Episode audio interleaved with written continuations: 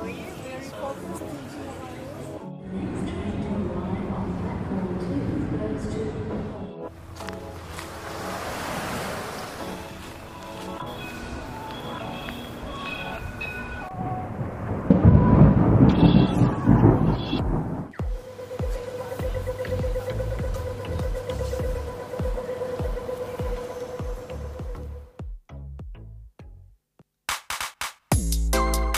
皆さんこんにちはこんばんはマースです今日も聞いていただきありがとうございますこのマースラジオはシドニーの情報や雑談英語韓国語スピーチャーそしてコラボなどをオーストラリアのシドニーから Spotify や Apple Podcast を拠点に配信している番組ですはい、皆さんお元気でしょうか？お久しぶりです。マースです。今日も聞いていただきありがとうございます。久しぶりにシドニーの自宅のスタジオから収録配信しております。今日もよろしくお願いいたします。はい、皆さんお元気でしょうか？マースです。今日も聞いていただきありがとうございます。え久しぶりにですね、シドニーの私の自宅のスタジオに帰ってまいりました。3週間ほどですね、日本に滞在しまして、いろんなことがありまして、いろんな思い出をね、作ってきましたけれども、そのことについてはまた後でご紹介したいと思いますが、今回はですね、え、映画のレビューをしたいと思います、えこれから通常の更新をしたいと思いますので、これからもよろしくお願いいたします。えー、映画のレビュー2つしたいと思います。1つはですね、The Covenant。もう1つは Love Again という映画をご紹介したいと思いますので、最後までゆっくりと聞いてくださいね。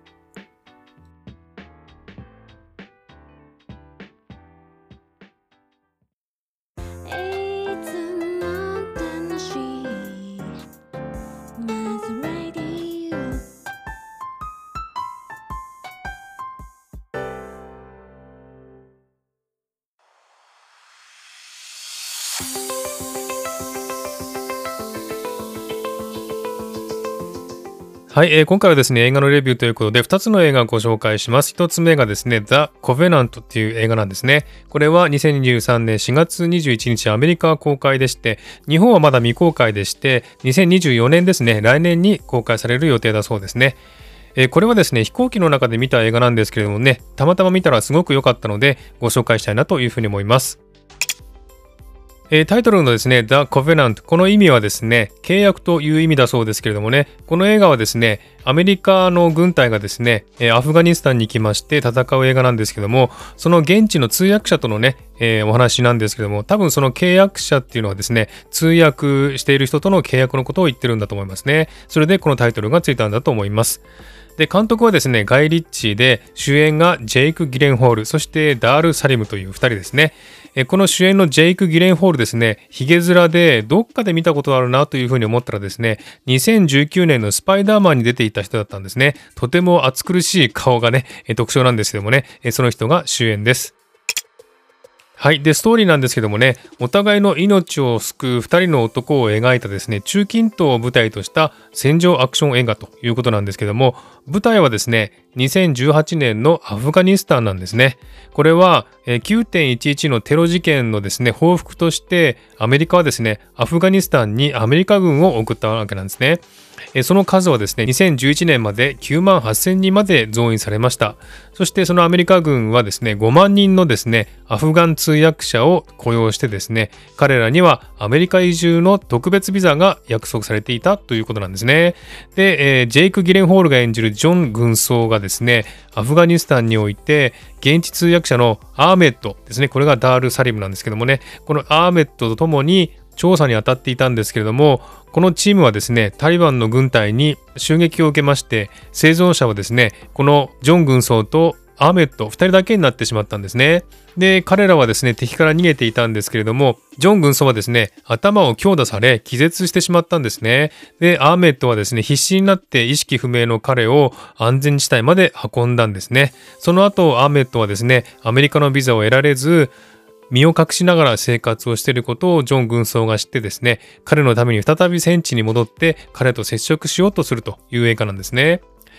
えー、この映画はですね、すごくテンポが良くてですね、迫力があるシーンが多くてですね、とても引きつけられました。戦争映画っってただ敵と戦う戦場シーンばかりなんですけどもこれはちょっと違うタイプの映画だなというふうに思ったんですね。なぜかというとテロリストを敵として戦う映画なので厳密に言えば戦争映画ではないんですけれどもこの見どころはですね通訳者のアーメットがですね気絶したジョン軍曹を引きずりながら体と頭を使って安全地帯に必死で逃げていこうとするシーンがあるんですね。これはですね本当に緊迫感があってですねいつ見つかるかいつ撃たれてしまうかハラハラドキドキしながら見ました。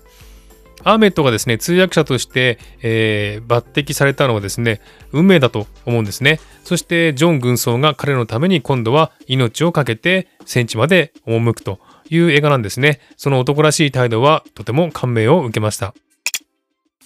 えー、極限の状態でですね、2人がつながっている絆が強くなっていく姿もとてもうまく表現されているんですね。最初から最後まで一瞬も気が抜けないシーンが続いて、ハラハラドキドキしながら見ました。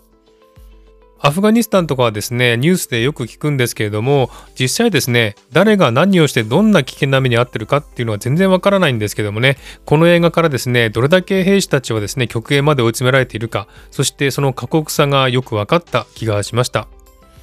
えー、ガイ・リッチーという監督はですね、今回初めて知ったんですけども、どんな作品を作っているのか、ちょっと興味が湧いてきましたね。特にですね、この映画ではカメラワークが引き付けられた気がします。カメラワークで臨場感が出てるというふうに思うんですね。そして主演の2人の演技、特にですね、現地通訳者の役のダール・サリムはですね、いい味を出していて、映画を引き立てていたというふうに思うんですね。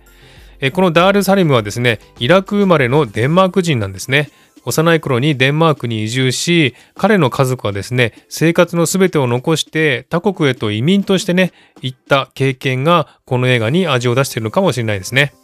えー、この映画はまだ日本公開されてないようなので、来年公開されたらぜひ見てほしい映画だと思います。星4.5をつけたいと思います。はい、えー、続いて2番目なんですけども、この映画はラブ・アゲインという映画なんですけども、これはですね、同じ題名の映画2011年にライアン・ゴスリング主演の映画があるんですけれども、それとは別の映画でですね、これはですね、2023年アメリカで公開された映画です。全米公開がですね、2023年5月5日、日本公開が5月12日ということなので、見た方もいらっしゃるかもしれませんけどもね、とても良い映画です。で、この映画のストーリーなんですけども、どっかで見たことあるなという感じがしたんですけども、えー、どうやらですね、2016年にドイツで制作された映画のハリウッド版のリメイクだそうですね。原作はですね、ドイツの女流作家ソフィー・クラマーが2009年に発表した小説だそうです。はい。で、ストーリーなんですけどもね、え、婚約者を交通事故で亡くしたミラという女性は悲しみ続け、2年経っても彼が使っていた携帯電話にメッセージを送り続けていたんですね。しかしその番号はですね、別の人、ロブという男性記者の番号となっていて、ロブはですね、彼女のメッセージをずっと受け取っていたんですね。そのうちロブはですね、彼女のメッセージに引きつけられて、彼女を知りたいと思い始めるんですね。そして彼はですね、彼女の行くところに赴いて、恋に落ちてしまうという映画なんですね。さて、二人の行方は、てんてんてんという映画です。この映画はですね、ブリアンカー・チョープラーとサム・ヒューアンというね、二人が主演なんですけどもね、あの有名な歌手セリーヌ・ディオンも本人役で出演しています。え彼女の新曲とかですね、過去にヒットした曲などが映画の中で流れてですね、それが映画の雰囲気にとてもいい影響を与えていて、すごくロマンチックな気持ちにさせてくれます。え昔から私はね、彼女の歌は好きだったんですけどもね、彼女の歌声は本当に聴いていて癒されますね。改めて彼女の才能にも気づいた感じがします。主演の女性ブリアンカ・チョープラーさんはですね2000年にミス・ワールドになったインド出身のハリウッド女優さんらしいんですけれども初めて見たんですけどもとても魅力のある女性だと思いますね。さて映画の内容なんですけどもねストーリー的にはよくあるストーリーでそれほどひねったところはないんですけれども主演の2人の演技とセリヌ・ディオンの歌でとても感動的になってますね。えー、自分はですね、この映画は劇場で見なかったんですけれどもね、えー、日本行きの飛行機の中でたまたま見たらですね、もう号泣してしまってですね、CA さんが来たりして泣き顔がちょっと恥ずかしかったというぐらいですね、泣いてしまったんですね。で、これはですね、えー、きっかけはミラがですね、昔の彼氏の携帯番号に送ったメッセージから始まったんですけれども、彼女はですね、彼が忘れられなくて、彼にその気持ちをメッセージで訴えていたんですね。で、その昔の彼の携帯番号が別の男性記者ロブのものになって、彼女のメッセージはロブの携帯に送られていました。ロブは驚きながらも、だんだんそのメッセージに惹かれていったということなんですね。で、この過程がですね、すごくね、心に響いたんですね。二人はですね、会ったこともないし、どんな人かも知らないのに、どんどん惹かれていくんですね。これが本来の恋の姿なんじゃないかなというふうに思いました。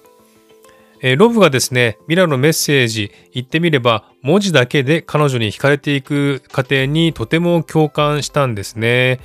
えー、今はですね、みんな携帯でメッセージを送りますけど、昔はね、手紙で送っていましたよね。で、その手紙を受け取ることとかですね、内容を読むことで、その人を思う気持ちがどんどん強くなっていくということもあります。そのような気持ちを体験したものとして、非常に波動があってしまってですね、知らない間に涙が出ておりました。気づいたらですね、映画の前半からずっと泣いていました。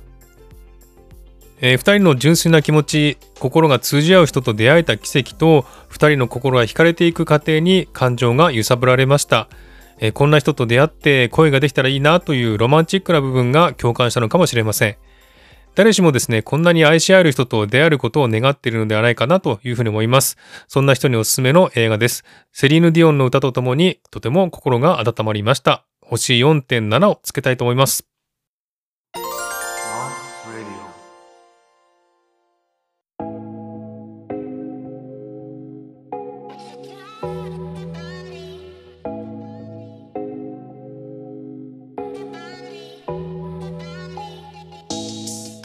はい、ということで今回は2つの映画、1つ目がコベナント、そしてラブアゲイン、2つの映画をご紹介しましたがいかがでしたでしょうか？